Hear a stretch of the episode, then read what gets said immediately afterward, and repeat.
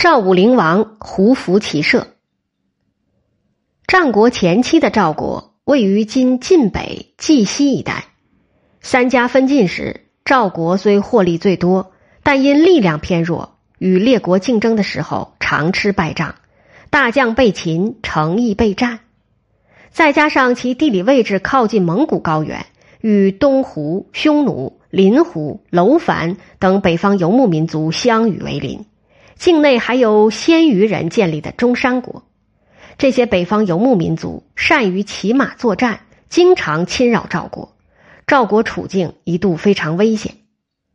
公元前三百二十六年，赵肃侯族，其子武灵王即位。赵武灵王名雍，即位时年纪尚幼，赵国正处在国势衰落之际，就连中山这样的临界小国也经常来侵扰。赵武灵王即位后，首先依靠肥义等大臣的帮助，逐渐稳定了赵国内外政局，使赵国开始有了起色。当此之时，正值秦、楚、齐、韩、魏、越等国连续混战，各国无暇顾及赵国。赵武灵王审时度势，决定趁机在赵国推行改革，以摆脱落后挨打的局面。赵武灵王变革，首先以军制改革为起点。春秋及战国前期，中原国家的军队依然以马拉战车为主，其冲击力和速度虽超过步兵，却因道路所限，难入山地及丘陵地区，行动不免迟缓。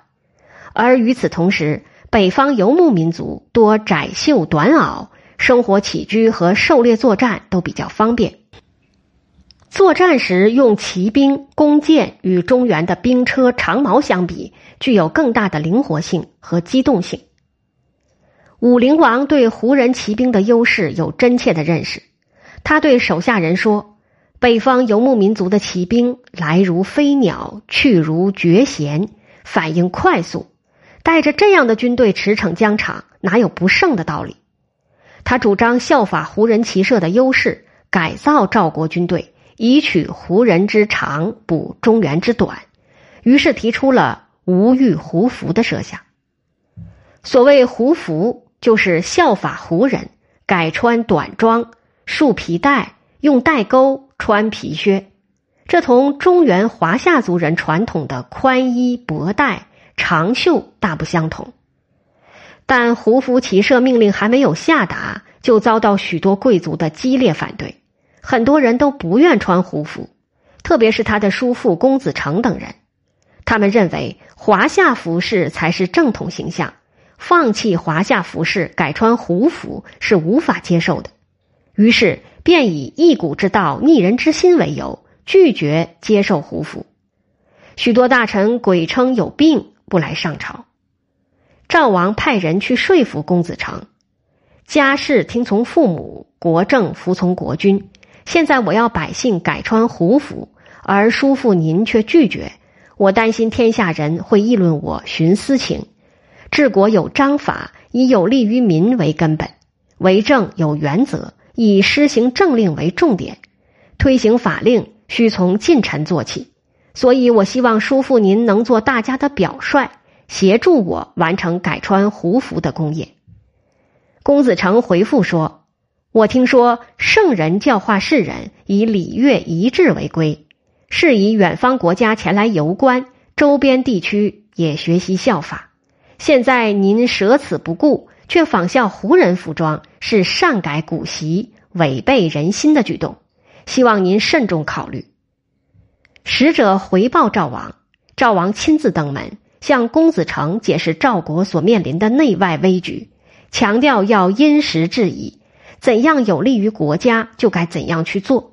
只要能对富国强兵有利，就不必拘泥于古人旧法。他对公子成说：“我之所以下决心改穿胡服，学胡人骑射，是想以此抵御四面危机，为国报仇雪恨。而叔父您一味依循中原旧俗，忘记了浩成的奇耻大辱，我对您深感失望啊。”公子成幡然醒悟，第二天就穿着赵武灵王亲自赐给他的胡服入朝面君。公元前三百零七年，赵武灵王坚定决心，正式下达了胡服骑射的法令，号令全国执行。他亲自带头穿胡服会见群臣。赵武灵王还改革赵国军事体制，放弃车战，按胡人作战的方法教将士骑马射箭，并利用围猎活动展开实战演习。在赵武灵王的亲自教习下，赵国人胡服骑射蔚然成风，综合国力和军事技术都有了较大提高，逐渐增强了与北方民族及中原诸侯抗争的能力。自胡服骑射第二年起。赵国不但打败了经常侵扰赵国的中山国，还夺取临湖、楼烦之地，向北方开拓了千里疆域，设置了云中、雁门、代郡等，将赵国的疆域一直拓展到河套地区。接着，赵武灵王又在今河北张家口到内蒙古巴彦淖尔盟五原县一线修筑长城。公元前二百九十七年，楼烦王向赵投降。楼烦被纳入赵国版图。赵武灵王以敢为天下先的进取精神，在一片攘夷声浪中力排众议，冲破守旧势力的阻挠，实行向夷狄学习的基本国策，体现了他的改革魄力和胆识。凭借军事变革的优势，短短十几年后，赵国便从一个连小小中山国都敢侵犯的弱邦，迅速崛起为。唯一能够同强秦相抗衡的东方强国，赵军灭中山国后，又南役魏齐，北逐三湖，开疆千里，还占领了如今的陕北一带，对秦都咸阳构成直接威胁。战国七雄中，赵武灵王推行胡服骑射，首开战国军事变法之先河，是我国古代军事史上的重大变革事件。赵国胡服骑射之后。中原各国的军队装备、作战手段及军事技术也纷纷采取变革措施，由此导致了中原国家军队模式的重大变化。从此，骑兵正式成为中国军事史上的崭新兵种。胡服骑射还促进了华夏民族与北方游牧民族的服饰融合，大大缩短了胡汉民族的心理差异。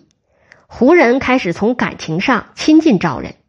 华夏民族鄙视胡人的那种传统心理也逐渐削弱，由此奠定了中原民族与北方游牧民族文化融合的基础，促进了中国各民族大一统局面的形成。近代史学家梁启超认为，赵武灵王是中国历史上少数可以取得对北方游牧民族战争胜利的人物之一。他把赵武灵王比作俄国的彼得大帝。认为七雄中实行军国主义者为秦与赵，商鞅者秦之俾斯麦，而武陵王者赵之大彼得也。